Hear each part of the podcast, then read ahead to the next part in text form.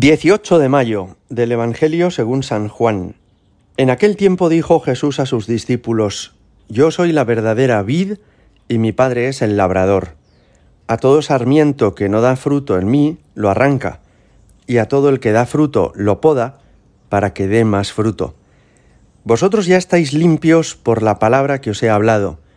Permaneced en mí y yo en vosotros.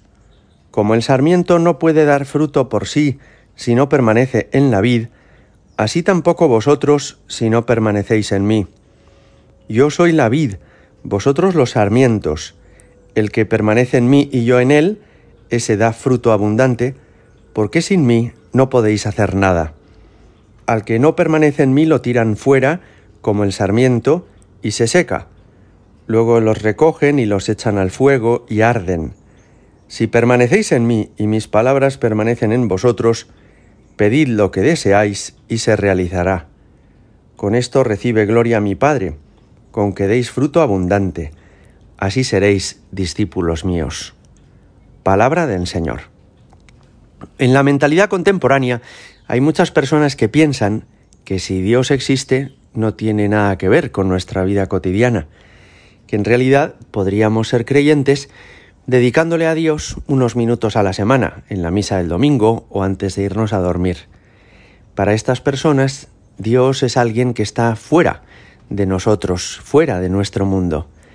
Lo central de la vida constituiría el trabajo, la familia, también el uso del dinero, las diversiones, el ocio, el deporte, y después, además, algunas personas tendrían esa afición o devoción de dedicarse a las cosas religiosas. Pero tal manera de pensar es equivocada. Dios es el fundamento de todo lo que existe. Él es el que nos da el ser. Él es el que permite que todo exista. De alguna manera, sin Él no existiría nada.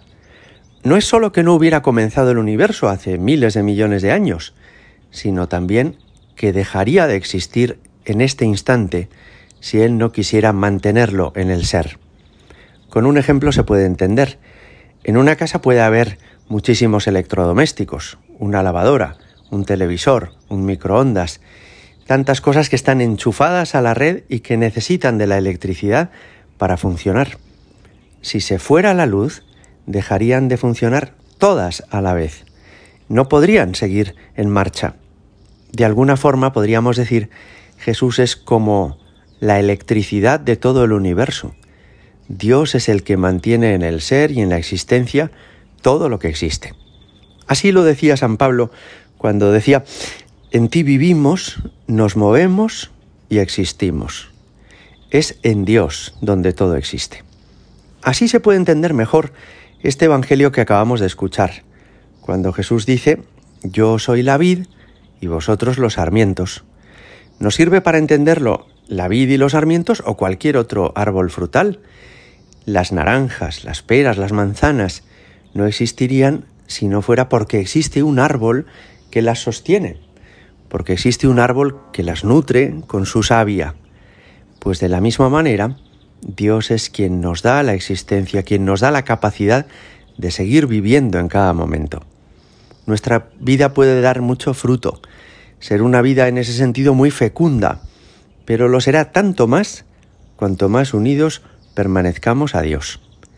Y hay otro aspecto en esta parábola que también nos puede hacer mucho bien, y es que decía Jesús que a quien da fruto, mi Padre lo poda para que dé más fruto. La poda consiste, como todos sabemos, en que en invierno el agricultor o el jardinero corta algunas ramas de los árboles frutales, por ejemplo, y lo hace porque algunas se han secado, o también lo hace para orientar el crecimiento de ese árbol. Hay árboles, por ejemplo, que se han extendido mucho a lo ancho, han crecido en horizontal, y busca ese agricultor que crezcan más a lo alto, y por eso corta algunas de las ramas inferiores, algunas de las que se han extendido más a lo ancho, para que tenga ese árbol más fuerza interna y la savia pueda conducir ese árbol a una altura mayor. Bueno, pues en nuestra vida esto sucede también. Dios a veces nos poda. ¿Y qué quiere decir que nos pode? Que permite que nos sean quitadas cosas que para nosotros eran esenciales, que permiten el sufrimiento de que no sean arrancadas, cortadas, algunas cosas que para nosotros eran vitales, o al menos nos lo parecían. Hay en este sentido una manera de entender los sufrimientos de esta vida en una clave positiva, y es entender que es la poda que Dios permite para que nuestra vida dé más fruto. Con mucha frecuencia ocurre que tienes una enfermedad, que tienes un disgusto, que hay alguien que te hace sufrir, que tenías unos ahorros y de repente ha habido un gasto imprevisto y has tenido que, que, consumir todos esos ahorros en ese gasto. Y te quedas sin algo que para ti era muy importante. Y te quedas privado de lo que para ti te parecía que era imprescindible. Pues si Dios lo permite, eso es una poda. Y si Dios lo permite, eso será para que des más fruto.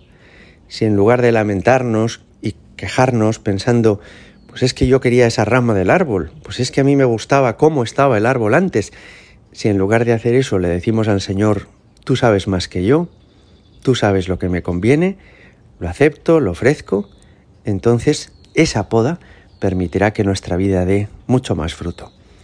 Hoy le pedimos al Señor, ayúdame a permanecer siempre unido a ti, a entender que sin ti no soy nada, que sin ti no somos capaces de nada, pero no solo individualmente cada uno, nuestro mundo, nuestra sociedad, nuestra nación, si arrinconamos a Dios y lo expulsamos de nuestra vida, se secará.